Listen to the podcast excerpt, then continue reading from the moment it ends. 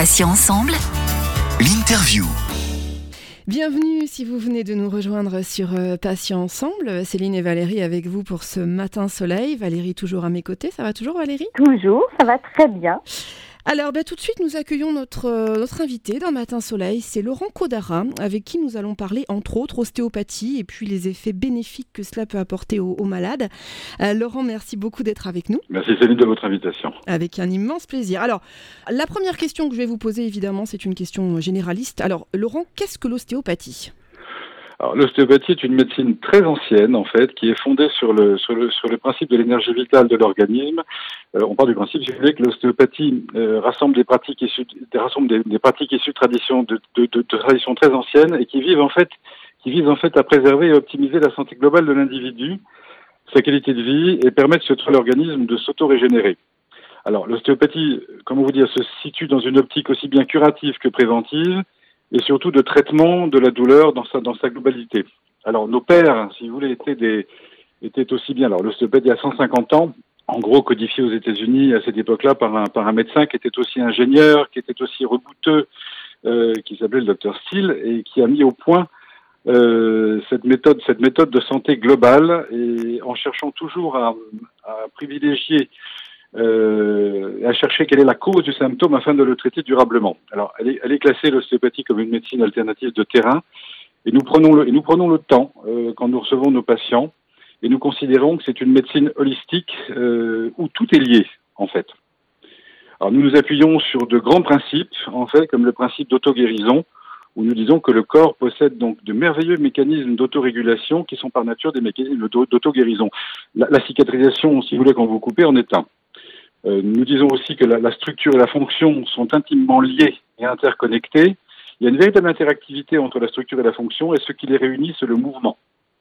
Euh, nous disons aussi que l'être humain est une grande unité fonctionnelle, dynamique, où encore une fois tout est lié. Euh, nos pères nous disaient que la, la nos pères nous parlaient de la vascularisation en disant, en disant que la règle chez nous de l'artère est absolue. Et le but du diagnostic ostéopathique est de trouver donc le ralentissement de toutes les stases et de faire en sorte que circulent les liquides, tous les liquides, c'est-à-dire le sang, la lymphe, ainsi que l'influx nerveux, en levant tous les barrages et toutes les dysfonctions qui empêchent effectivement leur libre circulation et donc la circulation des nutriments, entre autres choses. Et ensuite, ben, nous, nous plaçons, si vous voulez, le patient au centre euh, et non la maladie. Euh, nous plaçons les patients au centre de notre attention. Nous considérons que nous considérons encore une fois l'individu de manière globale et le, diagnostic s'établira sur la nature du malade et son comportement fonctionnel plutôt que sur l'étiquetage d'une symptomatologie quelconque. Euh, nous nous plaçons également dans une optique préventive, c'est-à-dire que nous nous, nous, nous, nous, tra nous, traitons, si vous voulez, la douleur aiguë, mais également la douleur chronique, et, nous, proposons euh, à, nos, à nos patients, quand la douleur est traitée, quand ils sont venus nous voir pour la première fois en phase aiguë, euh, de revenir nous voir, si vous voulez, quelques temps après, trois, quatre mois après, pour euh, faire des ajustements fins, faire les petits réglages qui conviennent euh, pour que la douleur ne revienne pas, et effectivement donner aux patients un meilleur, un meilleur confort, un meilleur confort de vie. Euh, et comme disent les hindous, de, de préserver, si vous voulez, ce, ce merveilleux véhicule terrestre qu'on a mis à notre disposition pour qu'il nous emmène le plus loin possible. Concrètement, Laurent, euh, donc vous venez d'en parler un petit peu, mais peut-être que vous voulez rajouter quelques petites choses. Quelle aide euh, l'ostéopathie peut-elle réellement apporter aux malades et surtout, je pense aux personnes qui nous écoutent actuellement et qui peut-être ne connaissent pas du tout l'ostéopathie. Qu'est-ce qui pourrait leur donner envie de venir consulter un professionnel comme vous? Alors, dans tous les motifs de consultation que nous avons, ils sont généralement liés à une douleur. Donc, le corps récupère à la fois, quand, il, on, quand, on, quand on nous consulte, plus de liberté de mouvement grâce à la restauration des, des amplitudes articulaires, et donc plus de relâchement par la diminution du tonus musculaire et donc nous luttons ainsi contre la douleur qui est en fait le, le, la première cause, si vous voulez, de, de, de visite chez nous. Et donc, euh, nous travaillons, enfin pour, les, pour ceux qui pour, pour, pour certains d'entre nous, nous travaillons de manière posturale parce, parce que nous partons du principe que la posture est absolument fondamentale car elle a un impact sur toute la physiologie du corps euh, comment vous dire, la, bipédie, si vous voulez, est, absolument, est absolument au centre de, notre action. Alors, globalement, quand vous êtes, quand vous consultez un ostéopathe, on s'aperçoit que la, posture, si vous voulez, est, comment dirais-je, est, déviée en général.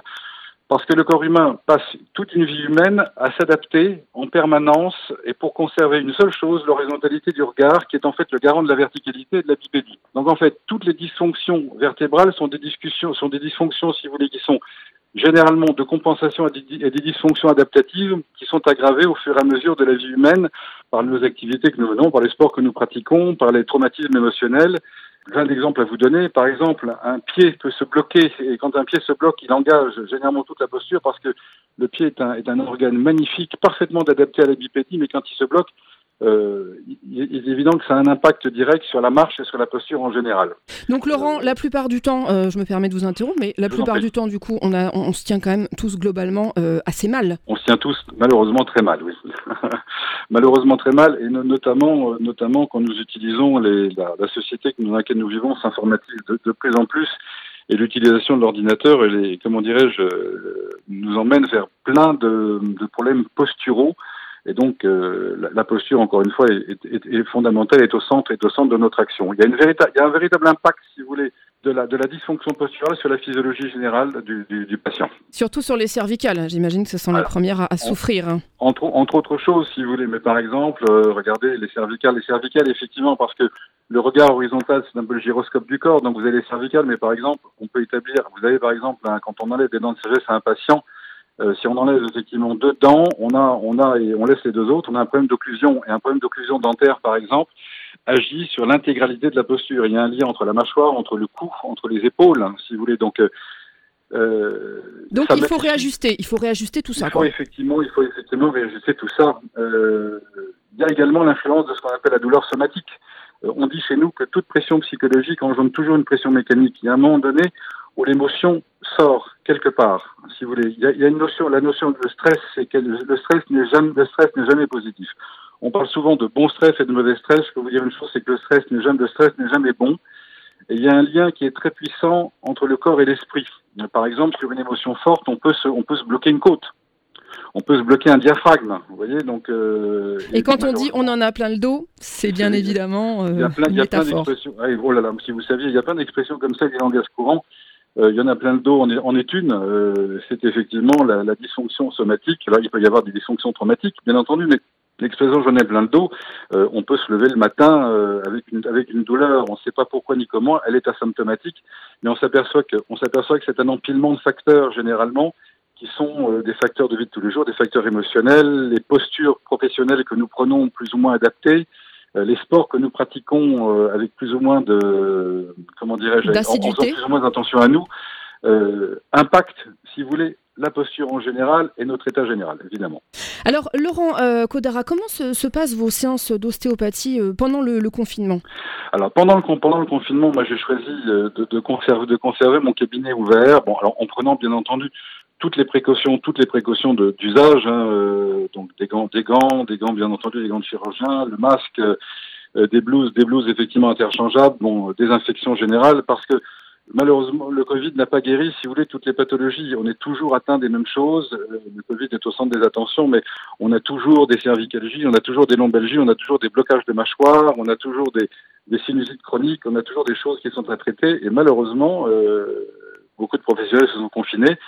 Et je, je, reçois, alors il y a moins de monde dans nos cabinets en ce moment, mais que des urgences, avec les gens sont confinés, se font mal chez eux. Alors tout d'un coup, euh, les patients qui ne faisaient pas de sport euh, se découvrent des velléités sportives et se blessent chez eux euh, en faisant des mouvements qui sont encore une fois inadaptés. On a toutes les postures professionnelles liées à l'utilisation de l'outil informatique dans des, dans, des, dans des conditions posturales épouvantables.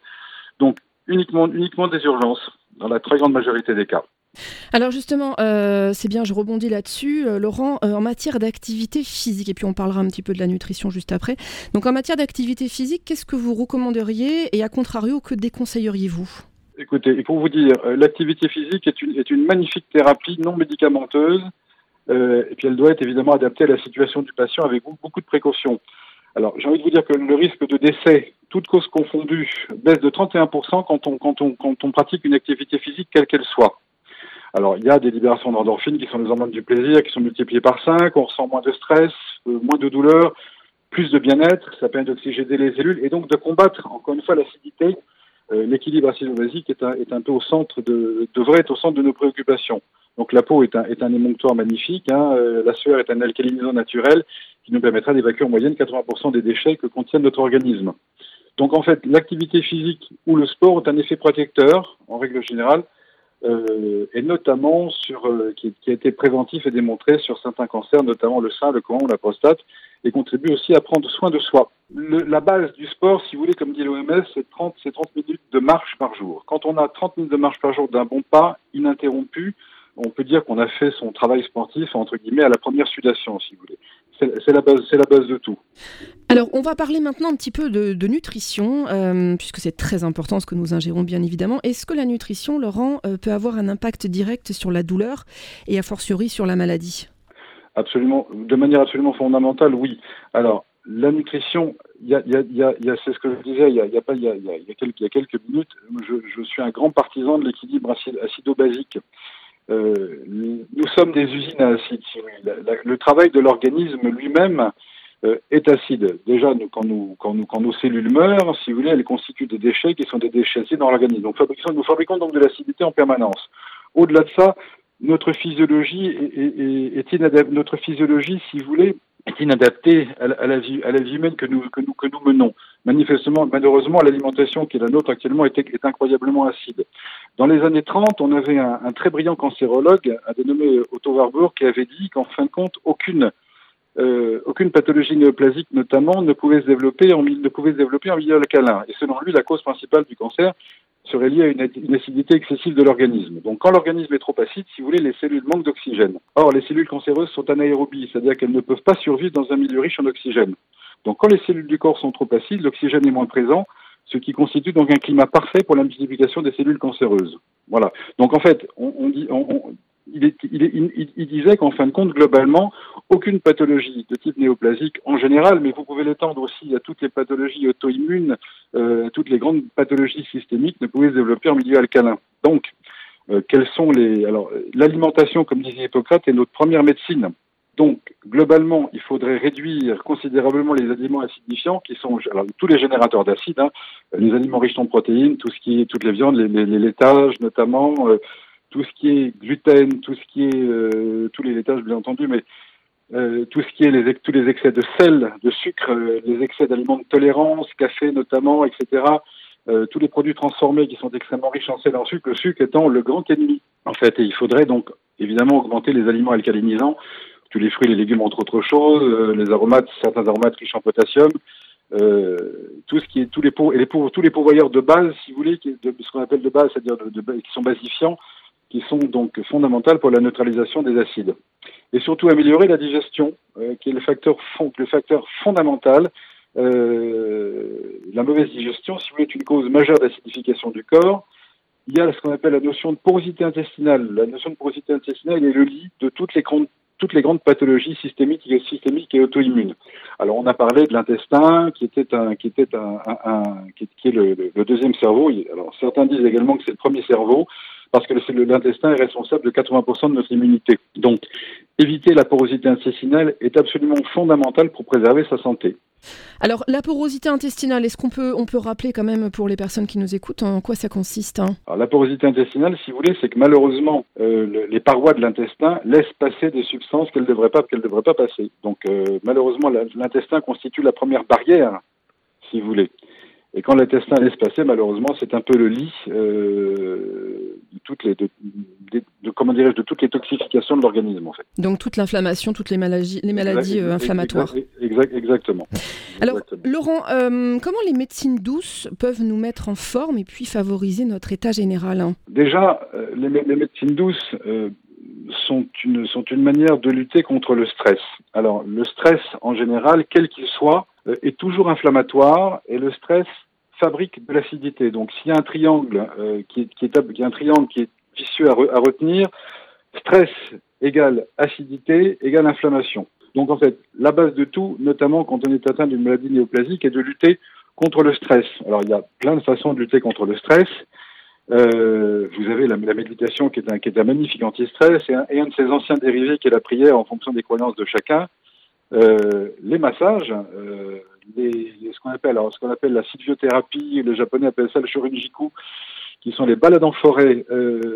On s'est aperçu, si vous voulez, que l'environnement végétal libère dans l'atmosphère des substances qu'on appelle des phytoncides et qui ont la particularité de booster certains globules blancs, les lymphocytes NK, qui sont des, qui sont des, globules blancs tueurs de cancer. Vous avez le, vous avez le euh, qui est sauna qui est, une magnifique médecine qui nous vient du Nord, qui, on s'est aperçu que le sauna protégeait des maladies cardiovasculaires et surtout active la peau, euh, entre autres choses, qui est un, qui est merveilleux émonctoire et qui nous permet effectivement de libérer euh, plein de toxines. Vous avez la cohérence cardiaque qui nous apprend à respirer et vous avez surtout les, arts martiaux anciens euh, qui sont des sont des arts posturaux, qui sont des arts de santé comme le yoga, le tai chi et le qigong que je recommande vivement et nous avons, euh, et nous avons la thérapie par le rire et l'entourage qui, qui, est absolument euh, fonda fondamental dans le cas d'une maladie grave. Oui, on parle toujours de l'impact euh, psychologique, enfin de l'esprit sur la matière. Donc vous confirmez qu'effectivement ah, tout ça, ça joue beaucoup. Je, je, je confirme. Je, le, le, sport, le sport pour quelqu'un qui est atteint, qui est atteint d'un cancer, autant, autant, que son état lui permette, bien entendu, tout ça se fera sous, sous contrôle médical, mais lui permettra de reprendre possession, possession de son corps. Vous savez, malheureusement, quand on est atteint d'une maladie néoplasique, euh, entre autres choses, alors l'ostéopathie, moi j'ai quelques patients atteints de ce, type de pathologie en, cabinet.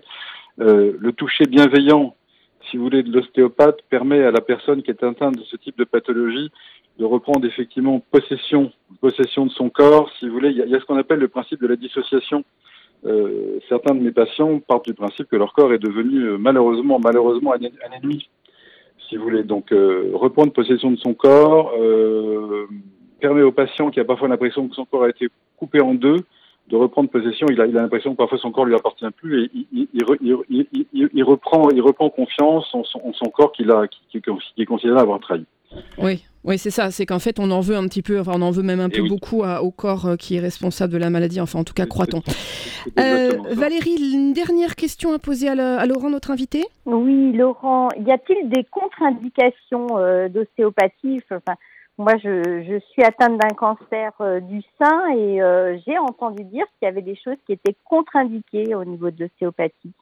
Oui. Alors, sur, sur, sur, sur certaines pathologies, nous nous interdisons notamment les techniques qu'on appelle les techniques structurelles, c'est-à-dire les techniques, si vous voulez, on, on, on, on, les appelle les techniques structurelles, on appelle ça les techniques de cracking, si vous voulez, pour le grand public, où on fait un peu craquer les os, où on pousse effectivement la vertèbre au-delà de son amplitude. Alors, nous ne les pratiquons pas pour éviter les problèmes de dissémination.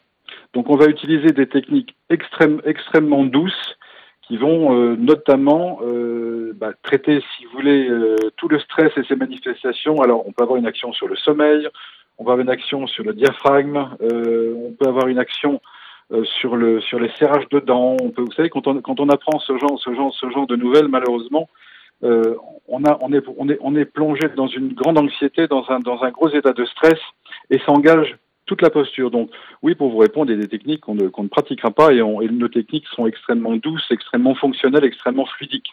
Merci. Laurent Codara, merci infiniment pour votre intervention et puis surtout vos précieux et excellents conseils. Avec grand plaisir, j'étais ravi. Je rappelle que vous êtes euh, ostéopathe. Euh, merci également à Valérie pour être à mes côtés sur Patient Ensemble. Mais c'est un plaisir.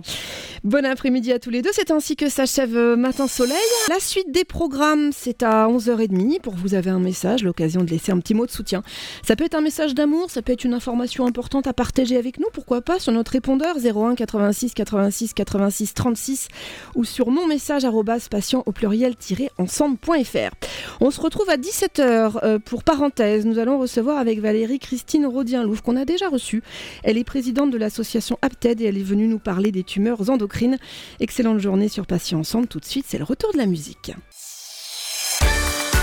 Passion ensemble. Matin Soleil.